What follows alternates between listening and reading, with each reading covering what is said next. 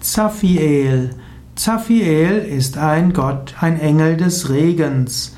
Zaphiel gehört also zu den Engeln des Regens.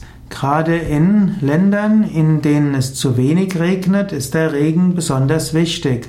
Zaphiel, also ein Regenengel, Zaphiel, derjenige, der dafür sorgt, dass Fruchtbarkeit da ist.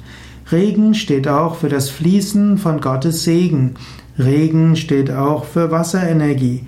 Regen ist auch dem Mond zugeordnet.